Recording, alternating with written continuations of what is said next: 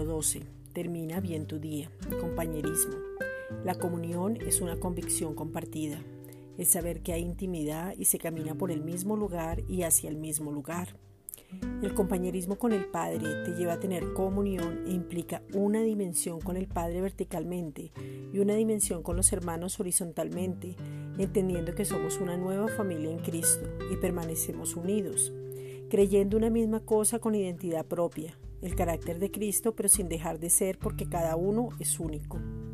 En el compañerismo hay relación, intimidad, colaboración, crecimiento, manifestación del amor del Padre, perseverancia en todo, seguimiento, fundamento, unidad, corrección, exhortación, consolación y edificación. El compañerismo y la comunión la trae el Espíritu Santo para que se manifieste con el Padre, con el Hijo, con los hermanos en la fe y ser luz para todos aquellos que no han entendido. Segunda de Corintios 1:7.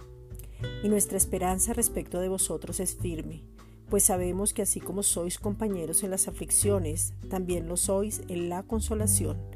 Esta es una reflexión dada por la Iglesia Gracia y Justicia.